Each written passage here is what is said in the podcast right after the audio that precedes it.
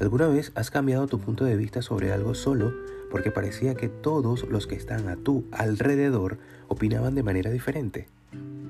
Déjame darte un ejemplo. Empiezas a ver una serie y no te gusta, pero como a todos tus amigos les encanta, decides darle otra oportunidad y seguir viéndola hasta el punto que te termina gustando.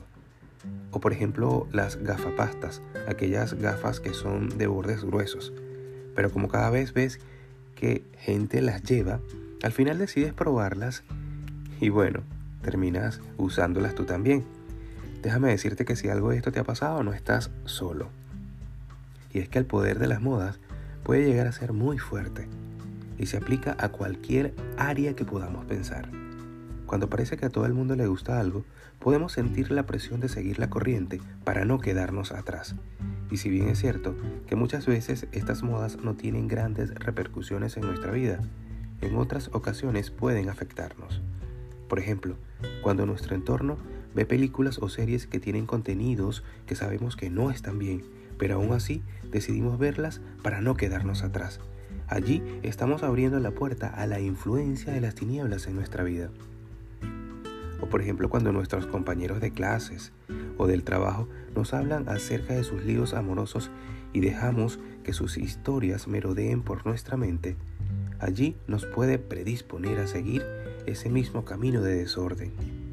En general, nuestro entorno siempre va a ejercer una influencia sobre nosotros, especialmente en la medida en la que se lo permitamos. El rey David sigue hablando de aquellos que resisten firmes en la presencia de Dios y hace referencia en el Salmo 15.4 a aquel a cuyos ojos el vil es menospreciado, pero honra a los que temen a Jehová.